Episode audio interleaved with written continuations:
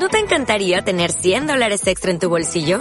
Haz que un experto bilingüe de TurboTax declare tus impuestos para el 31 de marzo y obtén 100 dólares de vuelta al instante.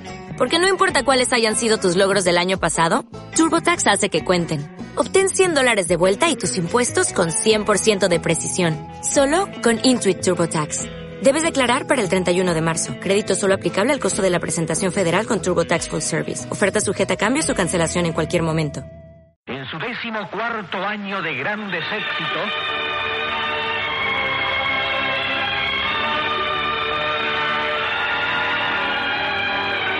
Hilda Bernard, Oscar Cascos, en un ciclo especialmente escrito por Alberto Miguel.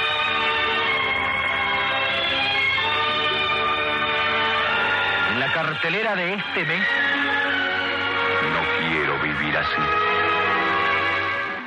Las historias eran historias muy simples, simples, simplísimas, con ese pequeño condimento de suspenso y eh, puesta en voces para mí irreemplazables que tuvo la radio.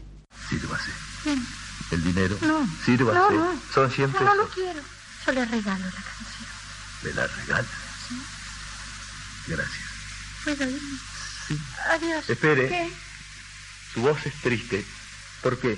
No sé, adiós. Espere. ¿Qué? Quiero verla. No. ¿Por qué no? ¿Por qué no? No puede negarme el derecho a conocerla. Bastará el encendedor para... No, por favor.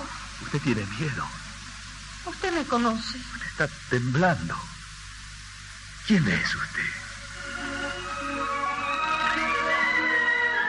Entrábamos, por ejemplo, a las 10 de la mañana ya había una audición. A las 2 iban los Pérez García. A las 2 de la tarde yo tenía una audición que se llamaba Nosotras las Mujeres que amaba profundamente, de Nene Cajayar, justamente. A las cuatro y media el radioteatro de Palmolive del Aire. Y a las 12 de la noche yo hacía una audición con, con, con Tresenza, justamente con José, que se llamaba Peter Fox lo sabía, y yo decía que cerrábamos la radio después de eso. Así que el elenco estable trabajaba muchísimo.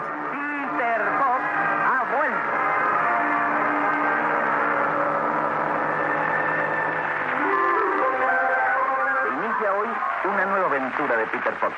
El suspense y la intriga están latentes a cada paso y el hábil se ve obligado a solucionar un problema que por momentos parecerá imposible de destruir. ¿Cómo se inicia? En el preciso instante en que alguien llama con insistencia a la puerta del departamento que ocupa Peter Fox. Entonces, el autor sabía para quién iba a escribir la obra. Trabajaba con una absoluta libertad. Entregaba su capítulo en la radio y el director de la compañía dirigieron nombres como don Armando Discépolo, como José Tresenza, como Luis Pérez Aguirre, como Gustavo Cabero, como Julio Durán. Eh, ellos dirigían a los actores acompañados por el elenco estable se hacía una primera lectura del libro, se hacía una segunda lectura del libro, se hacía una pasada por micrófono, tal como si el programa estuviera saliendo al aire, y luego se transmitía en vivo. Hola. Sí, amigos. Esta es la casa de los Pérez García.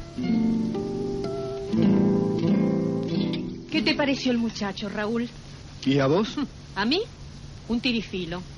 Pero como yo voy a ser la suegra, mi opinión no cuenta. Yo todavía no sé si es un vivo, un fresco o un tarado. Raúl. Auténtico. Y ninguna de las tres cosas me gusta para marido de Clarita. Por supuesto, se lo dijiste. No, todavía no. Antes quiero estar seguro ¿Seguro de qué? de que esa enfermedad no es un invento y de que no hay ninguna razón para que Clarita se case de la noche a la mañana. ¿Y cómo vas a poder estar seguro de esto, Raúl? ¿Me vas a dejar hacer a mí sin intervenir para nada? Si vos lo considerás necesario. Tiene que ser así, Mabel. No me preguntes una palabra más. Se ensayaba mucho y además a veces las transmisiones eran con público. Yo nunca me olvido el Teatro Palmolive del Aire. Escúchame, los locutores iban de soirée. No, no, era una cosa, pero con alfombra roja la entrada de Radio El Mundo. Imagínate los actores. Pero no, era toda una ceremonia. La radio era como el teatro. Sherlock Holmes en Buenos Aires. Pase usted. Señor Holmes, yo... Agitado. Recobre el aliento. Junto al suelo. No, no, no, no, así no. No, Junto a la ventana podrían verme desde afuera. Prefiero aquel sillón en el rincón. ¿Usted? Dígame al menos qué la trae. Algo terrible. Sé que está usted acostumbrado a estas cosas, pero le aseguro que lo mío es distinto, aterrorizante. Por partes, señorita. Eh, Leila Hudson. ¡Aviva el fuego, Watson! ¿Sí? La señorita Hudson tiene frío. No es el frío el que me hace temblar. Es el miedo, señor. El terror. Me acuerdo de mm, un radioteatro que, que hecho por Adalberto Campos, que era el León de Francia. Y la gente estaba enamorada de su voz. Nadie imaginaba que Adalberto Campos medía 1,20 y, y bueno, en la novela lo vendían de otra manera y la imaginación lo hacía de otra manera, que ese es el encanto, uno de los grandes encantos de la radio. Es él, el divino, el salvador, el de Francia. Linda boda. Afilar los puñales y hacer con ellos mil rosas. Mil rosas de roja sangre.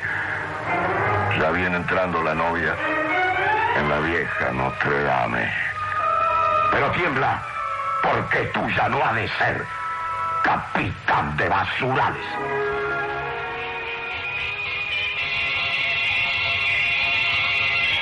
Palmolive, el suave jabón de belleza, presentó su teatro Palmolive del aire.